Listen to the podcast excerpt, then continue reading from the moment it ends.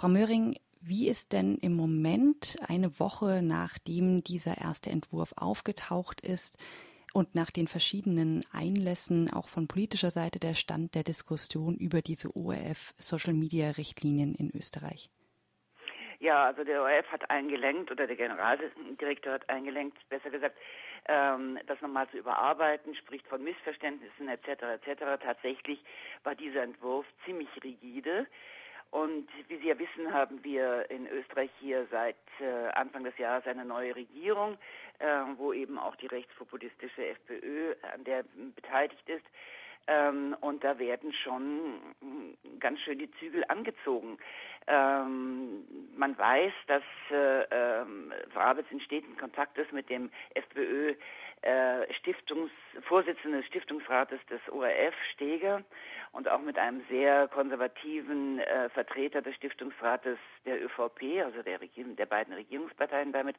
Ähm, da wird schon einiges gefordert gewesen sein oder angedeutet worden sein, dass er dann versucht hat umzusetzen. Und das ist eben die schwierige Situation, in der sich auch Rabitz befindet, ähm, wenn er sozusagen äh, auf seinem Posten bleiben will bleiben soll, was sich jetzt vielleicht komisch anhört, aber ähm, man weiß nie, was nachkommt und oftmals kommt nichts Besseres nach. Der, äh, die jetzige Amtszeit geht noch bis 2021, wenn ich das richtig im Kopf habe. Ja. Also noch sozusagen in äh, der Legislaturperiode der ÖVP-FPÖ-Regierung müsste dann ein neuer ähm, Generaldirektor gefunden werden. Diese Social-Media-Regeln für den ORF, das ist ja eine Diskussion, die gibt es schon seit einigen Jahren, die kam jetzt nicht ganz plötzlich auf. Aber warum kommt gerade jetzt dieser Entwurf? Ähm, das hängt natürlich auch zusammen mit Animositäten von manchen Politikern der Regierungsparteien gegenüber manchen ORF-Redakteuren und Redakteurinnen.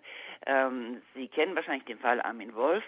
Ähm, der ist einer, ein ausgezeichneter Moderator der äh, Zeit im Bild 2. Das entspricht so in Deutschland den Tagesthemen oder äh, heute Magazin ähm, der sehr kritisch fragt, sehr gut vorbereitet immer ist, aber immer die Regeln ähm, eines öffentlich-rechtlichen Rundfunkes beachtet. Er sagt doch selbst, wenn er twittert, er twittert sehr viel, er hat also Hunderttausende von, von Followern dort, aber er sagt immer, und das tut er auch, denn er ist vorsichtig genug und auch klug genug, ähm, was er twittert oder was er schreibt oder ähm, wo immer er auftritt. Ähm, er macht das immer so, in dem Stile, was er, äh, was er sagt, würde er auch bei einer Podiumsdiskussion sagen, äh, und niemals über diesen Rahmen hinausgehen. Und als ORF-Redakteur hat man natürlich sowieso Vorgaben, was man darf und was man nicht darf. Ähm, das gibt es schon seit Jahren. Ich selbst war ORF-Redakteurin, also man ist da vorsichtig und Armin Wolf zumal auch. Dann nochmal die Frage etwas andersrum gestellt. Es gab ja vor einiger Zeit, vor kurzem, ähm, die sogenannte Medienenquete. Ein mhm. Treffen im Grunde genommen zwischen Medienvertretern, nicht nur vom ORF, sondern allgemein und äh, der Politik. Da ging es aber insbesondere darum, was zum Beispiel äh, mit Gebühren finanziert werden soll, wie ein öffentlich-rechtlicher Rundfunk im Verhältnis zur ähm, privaten äh, Rundfunk oder privaten Presse aussehen soll. Was ist das denn für ein Umfeld, das durch so eine Medienenquete geschaffen wird? Ähm, Sie haben das persönlich relativ scharf kritisiert äh, als Präsidentin von Reporter ohne Grenzen mhm. Österreich. Mhm welche Rolle spielt denn diese Enquete jetzt ähm, in der Diskussion über den ORF im Allgemeinen? Die spielt eine sehr große Rolle. Das war auch vorher angekündigt worden. Die Ergebnisse der Enquete waren mager, aber man hat Signale erkennen können. Ähm, das war das eine, dass doch die Privaten sehr ähm, prominent vertreten waren.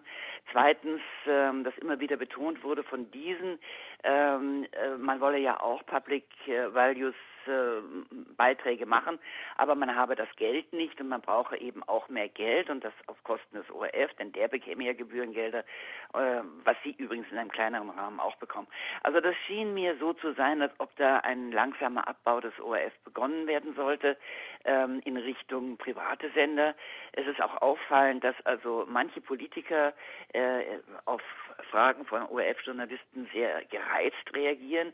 Werden sie im privaten Fernsehen genauso kritisch gestellt, ähm, sind sie zahm wie ein Mäuschen.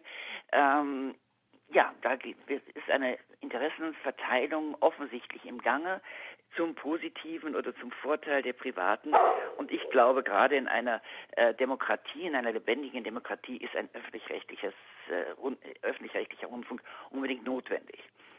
Noch einmal ganz kurz zum Entwurf selbst. Ähm, da, der ist ja äh, vergangenen Dienstag rausgekommen, war wahrscheinlich ursprünglich äh, aus Versehen an einige MitarbeiterInnen verschickt worden.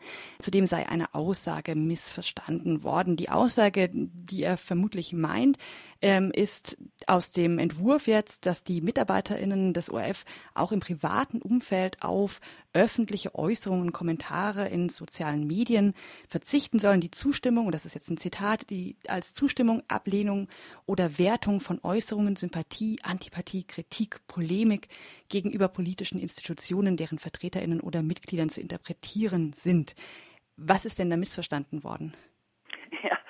Meine, es gibt eine Privatsphäre, die es auch zu schützen gibt und man kann ja nicht erwarten, dass äh, Redaktionsmitglieder des ORF äh, nun äh, Marionetten werden, die auch im privaten Kreis äh, keine Meinung haben, keine politische. Äh, privat ist privat und nicht öffentlich und da kann man sehr wohl sagen, also was dieser Politiker oder jene Politikerin da gerade macht, ist, ähm, entspricht nicht meinen Vorstellungen. Ähm, das ist doch lächerlich da zu erwarten, dass ähm, die ähm, ganzen Mitarbeiter und Mitarbeiterinnen des ORFs nun also überhaupt nichts mehr sagen dürfen. Das ist doch Zensur bis zum Äußersten und das ist eine Maulkorb Formulierung, sagen wir mal, die untragbar ist und die nicht übernommen werden kann. Man sollte sich mal, ähm, das äh, Wabers hat ja gesagt, er habe sich also an die Richtlinien von New York Times ähm, orientiert, an diesen und auch an der BBC. Ich habe mir jetzt nochmal die von der BBC angeschaut. Die sind sehr äh, höflich gegenüber den Mitarbeitern. Ähm, da wird auch gesagt, natürlich haben sie als BBC-Mitglied eine Verantwortung ähm, und dürfen also nicht öffentlich Stellung nehmen zu politischen Entscheidungen oder zu politischen Personen. Ähm, aber das ist alles in einem sehr angenehmen Ton gehalten, wurde übrigens auch vom Redakteursrat des ORF, ich glaube 2012, übernommen. Also äh, da gab es ein Gremium, das die äh, Richtlinien äh, erarbeitet hat, neue, damals neue für ORF-Mitarbeiter. Ähm, was jetzt da geschehen ist, ist einfach ein Diktat oder sollte ein Diktat sein und so geht das nicht. Wir leben in einer freien Demokratie, würde ich mal sagen. Und äh, da gibt es nicht nur für ORF-Mitarbeiter, Mitarbeiterinnen Regeln, sondern auch für Vorgesetzte. Jetzt gab es in Deutschland äh, vor kurzem den Fall, dass ein Journalist der Zeit, äh, Martin Machowetz, kritisiert hat, dass ähm, andere Journalistinnen und Journalisten an einer Anti-AfD-Demo teilgenommen haben und auch auf ihrem äh, privaten Twitter-Kanal äh, sich dazu geäußert haben.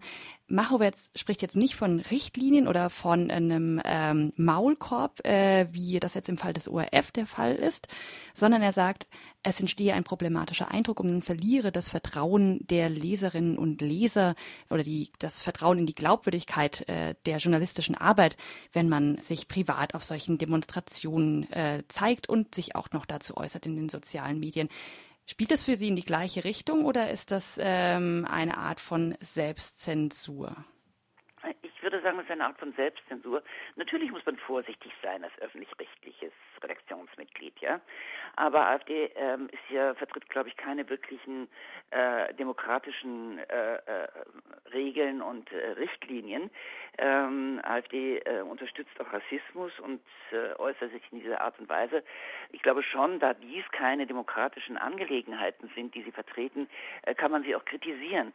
Ähm, ob man nun auf sämtliche Dem ähm, äh, Demonstrationen gehen kann, ähm, da muss man sehr gut drüber nachdenken. Also ähm, auch im ORF herrscht die oder herrschte zumindest als ich dort war, ähm, vorwiegend der äh, Standpunkt, also wir gehen nicht auf Demonstrationen, wir, be, wir, beobachten sie, aber wir nehmen nicht teil.